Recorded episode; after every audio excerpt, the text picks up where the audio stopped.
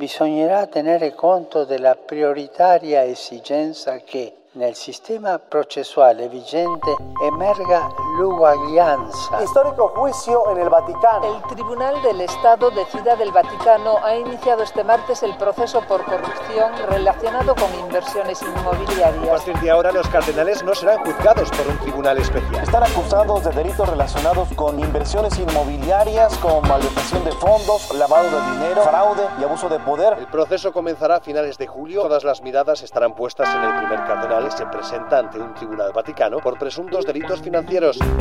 Desde la sala de redacción de La Tercera, esto es Crónica Estéreo. Cada historia tiene un sonido. Soy Francisco Aravena. Bienvenidos.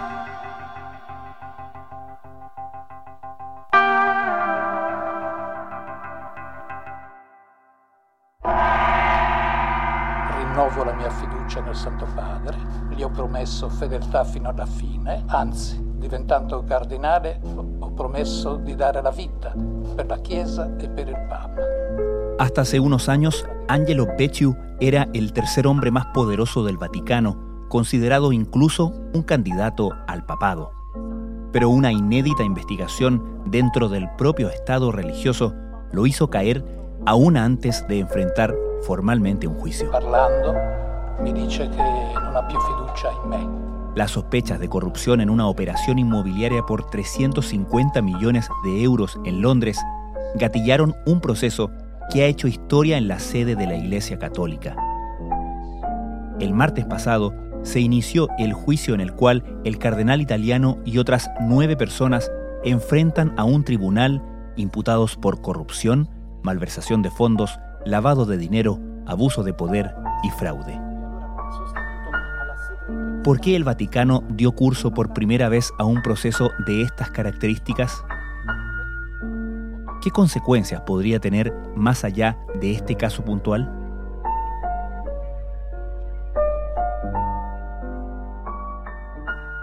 El caso públicamente empieza a, conocerse a fines del 2019, cuando sorpresivamente se llevan a cabo una serie de allanamientos en oficinas del Vaticano. Juan Paulo Iglesias es editor de La Tercera y panelista de Radio Duna. En la oficina de la Autoridad Financiera del Vaticano, en oficina de la Secretaría de Estado, nadie en ese minuto, los que legos que no estábamos metidos bien en el tema, digamos, eh, teníamos conocimiento de hasta qué punto esto eh, podía eh, avanzar o, en qué medida esto iba a marcar una, una, una investigación más profunda y a qué se debía estos allanamientos.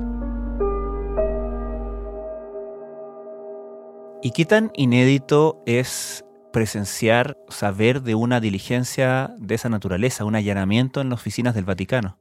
Fue absolutamente inédito y por eso fue muy sorprendente para todos. Nadie había visto antes que se llevaran a cabo allanamientos de esas características en el Vaticano. Se informó que había sido con autorización del Papa. Recordemos y, tengamos claro que el Vaticano es finalmente una monarquía absoluta, digamos, donde el Papa manda y tiene un, rol jerárquico y una estructura jerárquica muy marcada. Por lo tanto, todo pasa eventualmente por la orden o la, el visado del Papa. Esta operación tuvo el visado del Papa y llamó a todos la atención porque nunca se había visto algo similar en el Vaticano.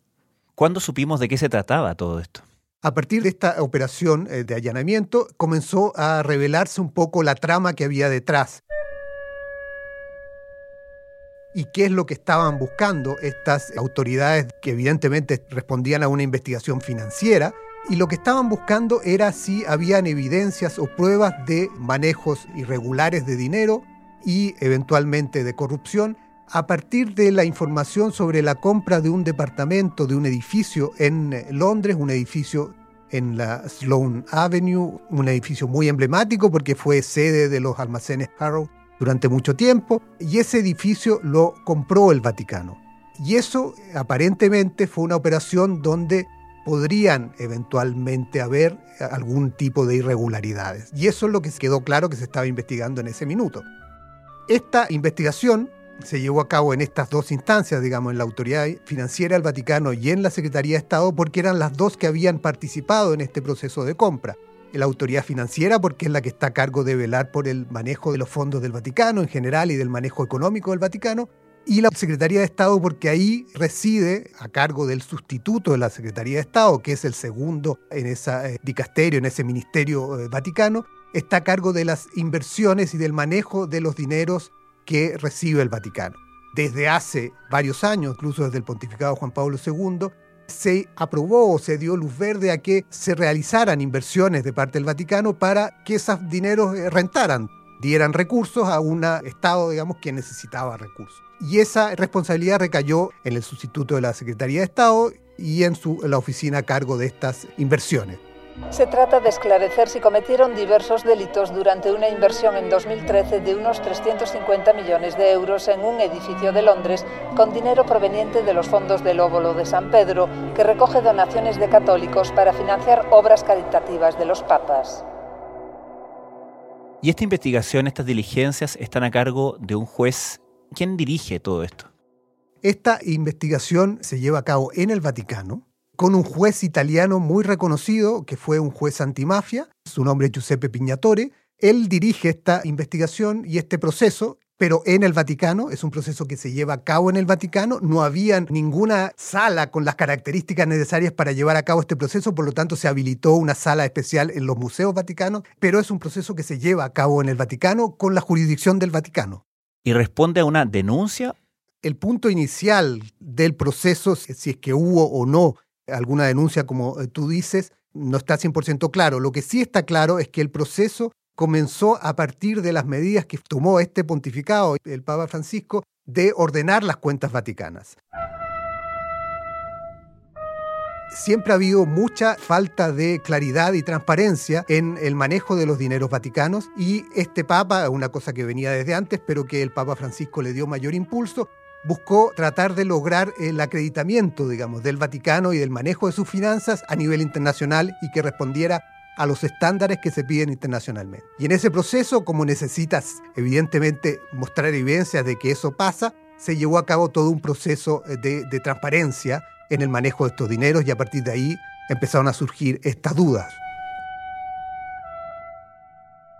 Entonces, lo que podemos deducir hasta el momento con lo que sabemos es que en el Vaticano las autoridades dijeron revisemos esta transacción, esta operación inmobiliaria que se llevó a cabo en Londres y en base a eso trajeron a un juez y le dijeron, señor, usted haga la pega de juez, que no existe como tal dentro del Vaticano, ¿correcto? Exacto, un juez de estas características no existe. Hay un tribunal y hay un tribunal dentro de la estructura del Vaticano, pero ninguno que funcionara en primera instancia como opera este tribunal que está investigando el caso. Ahora, eso se pidió, evidentemente, en un proceso además de medidas adoptadas por este Papa para ir permitiendo que esto se llevara a cabo, y en este proceso el caso fue salpicando a distintas personalidades del Vaticano. son las 6.54 en el Vaticano. Este martes comenzó la primera audiencia del juicio en el que es juzgado por primera vez un cardenal. La más destacada, digamos, evidentemente, es el cardenal Angelo Becciu, que era el sustituto de la Secretaría de Estado, es decir, el encargado del manejo de estos dineros, en la época en que se produjo la compra de este inmueble en Londres, que fue en el 2014. Están acusados de delitos relacionados con inversiones inmobiliarias, con malversación de fondos, lavado de dinero, fraude y abuso de poder. Esto durante una inversión irregular de unos 350 millones de euros en un edificio ubicado en Londres. Angelo Becciu, cuando se supo de esta investigación en octubre de 2019, no fue citado, no fue investigado en ese momento, pero siempre quedó la duda si eventualmente iba a llegar hasta el cardenal Bechu. Y el caso finalmente llegó al cardenal Bechu. Y llegó al cardenal Bechu porque los investigadores, los promotores de justicia, que son los fiscales vaticanos que llevan a cabo este proceso, empezaron a interrogar a personas vinculadas a estas dos instituciones que yo les decía, la Secretaría de Estado y la Autoridad Financiera del Vaticano. Y entre ellos surgió uno, el segundo hombre de, de Bechu en el manejo de estos dineros, Monseñor Alberto Perlasca, que se convirtió finalmente en el gran delator, en el garganta profunda de este proceso de investigación. Perlasca, evidentemente, en sus declaraciones fue vinculando cada vez más a Bechu en el manejo de estos dineros. Los acusados se enfrentan condenas a prisión y multas en caso de ser encontrados culpables. ¿Quiénes son las otras personas, los otros nueve imputados en este juicio? Los cargos se presentaron a comienzos de julio pasado y como tú bien dices, son en total 10 personas, el cardenal y otras nueve. Entre estas nueve personas se encuentran, tuvieron a cargo de la eh, Autoridad Financiera del Vaticano, que son dos reputados expertos en finanzas en, Europa. Uno es René Buljar, que es suizo, y el otro es un italiano que se llama Tommaso de Rusa. Ellos son dos de los imputados. Burkhardt fue jefe de la División contra la Corrupción en Liechtenstein. Tiene una larga reputación y el Vaticano lo había llamado a hacerse cargo de esta oficina de, la Autoridad Financiera del Vaticano. Además están el secretario del cardenal Bechu, que es el único religioso además de Bechu, que es eh, Mauro Carlino. Además de ellos están los dos financistas, los hombres intermediarios del proceso, que son dos italianos, Raffaele Minchone y Gianluigi Torsi, son los que intermediaron con el Vaticano en la compra de este departamento. Y están también unos funcionarios del Vaticano, de la Secretaría de Estado, que uno de ellos acusado incluso de extorsión en el manejo de este proceso.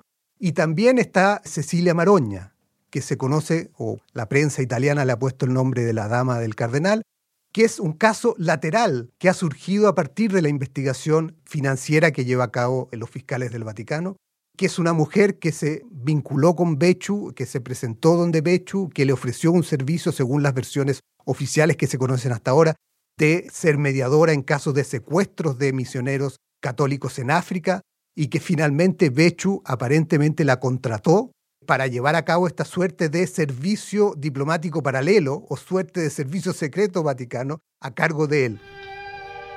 No hay mucha claridad y esa es una de las cosas que probablemente se va a empezar a aclarar en el juicio, cuál era el rol de Cecilia Maroña en este proceso, pero ella, el hecho que la vincula al caso, es que Becho aprobó el pago de 500 mil euros a Cecilia Maroña y no hay claridad a qué corresponde esos 500 mil euros. Parte de esos 500 mil euros Cecilia Maroña lo usó en comprar bienes personales, digamos. Eh, por lo tanto, no hay mucha claridad con respecto eh, a eso y es lo que se espera que en el proceso se vaya aclarando.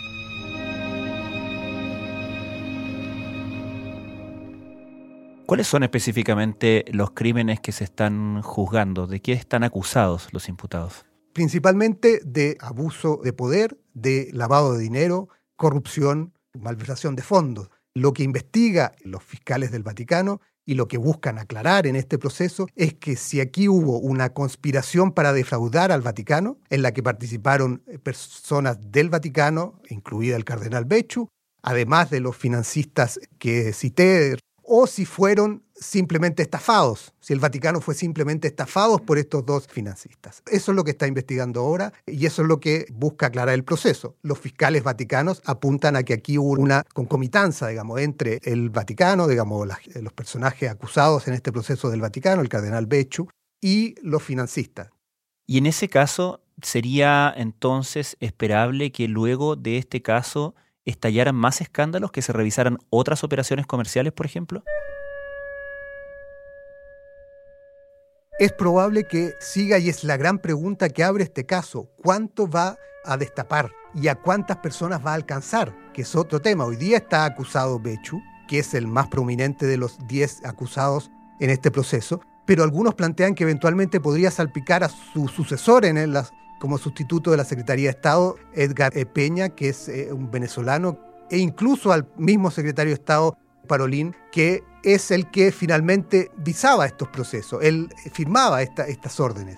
Por lo tanto, su firma aparece él asegura que no tenía ningún conocimiento y que finalmente era un proceso casi mecánico que se hacía en el Vaticano con respecto a aprobar este tipo de procesos. Pero eso es lo que tiene que aclararse en el juicio que se inicia ahora. Después de más de dos años de investigación se dio inicio a lo que muchos denominan el juicio del siglo del Vaticano. El cardenal italiano Angelo Besciu y otras ocho personas más, entre las que se encuentra el director de finanzas del Vaticano, son acusadas de malversación, blanqueo, fraude y abuso de poder. El histórico proceso empezó en una sala especialmente habilitada del Museo Vaticano.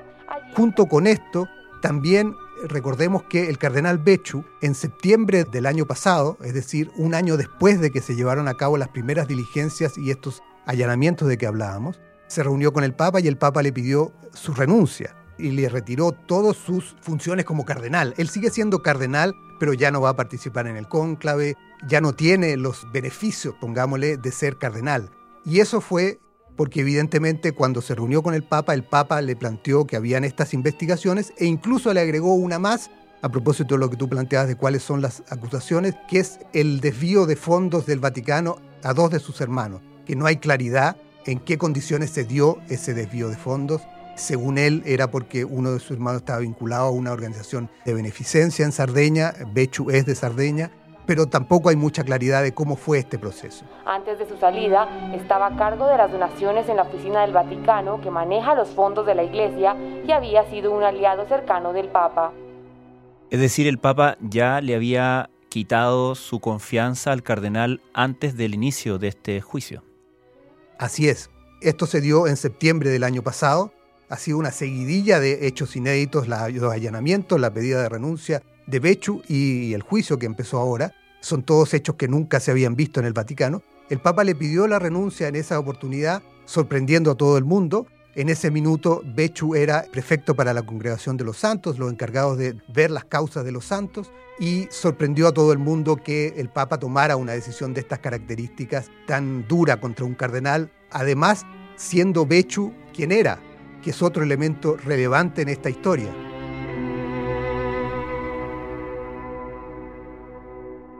¿Y quién era? ¿Cuál era su rol? ¿Cuál era su prominencia en la curia vaticana? Bechu era, como sustituto de la Secretaría de Estado, el tercer hombre en, rigor en la administración del, del, Vaticano, y eso era importante. Pero más allá de eso, Bechu era una persona que para muchos era el cardenal más poderoso y más influyente que había en el Vaticano hoy día, eh, en activo, digamos, trabajando en la curia eh, romana, por lo menos los últimos 10 años, era un hombre que había establecido además una relación muy estrecha con el actual Papa Francisco. El Papa Francisco, eh, decían quienes conocen de cerca el caso, lo quería mucho, a tal punto que incluso después, en medio de la investigación, el Papa, con ocasión de la Semana Santa, fue a cenar el jueves santo donde Bechu, en medio del proceso, digamos, un hecho que también llamó la atención, pero era un hombre muy cercano al Papa, pero además que muchos veían eventualmente como un posible papa futuro, digamos, con muchas posibilidades en un eventual cónclave, porque claramente la facción italiana entre los cardenales, que considera que ya es tiempo de que el próximo papa sí sea italiano después de tantos papas extranjeros, y en ese escenario Becho aparecía con grandes opciones en un eventual cónclave, especialmente por su cercanía con Francisco y el sector afín a Francisco podría eventualmente darle el apoyo en un cónclave. Todo eso se vino abajo claramente con esta investigación. A propósito de sectores afines, ¿qué podemos aprender de todo este caso respecto del juego de poderes dentro del Vaticano? Bueno, ese es otro elemento muy relevante en todo este proceso porque este caso y el manejo de la investigación de las finanzas vaticanas dejó en evidencia tensión interna en la curia con respecto al tema. El Papa Francisco cuando llegó nombró al cardenal australiano George Pell como el ministro de Finanzas del Vaticano, un cargo que no existía y que creó este Papa para que él se hiciera cargo de el manejo y el ordenamiento de todas las finanzas vaticanas. Cuentan cercanos a, este proceso, digamos, y, periodistas y vaticanistas en Italia, que la relación entre Pell y Bechu fue mala desde un principio, porque Pell lo que pidió es transparencia y tener acceso a todas las dicasterio, de todos los ministerios, de todas las oficinas vaticanas para ver el manejo de la plata, digamos, cómo se manejaba el dinero para avanzar en este proceso de transparencia. Y ahí eh, la Secretaría de Estado siempre estableció una barrera e impidió que Pell avanzara mucho más, y ahí el que ponía la barrera era Bechu. Y se estableció una relación muy tensa entre ambos, que posteriormente, en medio de las acusaciones, recordemos, contra Pell en Australia por abusos de las cuales finalmente fue absuelto, Pell regresó a Roma ya no en el cargo que tenía, pero sí está en, el Vaticano. Y Pell ha denunciado, o denunció en un minuto, que incluso había fondos de la Secretaría de Estado que se habrían enviado a Australia para apoyar a los que lo acusaban de abusos en Australia. Pidió una investigación, se investigó, nunca se llegó a, a una claridad con respecto a eso, pero la denuncia estuvo ahí y las acusaciones de Pell estuvieron ahí y él ha sido uno de los más duros contra Bechu en este proceso.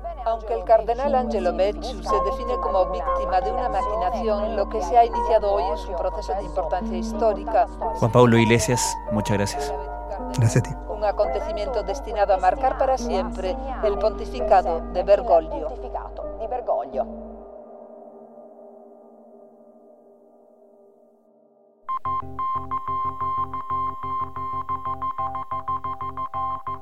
Crónica Estéreo es un podcast de La Tercera. La producción es de Rodrigo Álvarez y la edición de quien les habla, Francisco Aravena. La postproducción de audio es de Michel Poblete. Nuestro tema principal es Hawaiian Silky de Sola Rosa, gentileza de Way Up Records. Nos encontramos pronto en una nueva edición de Crónica Estéreo.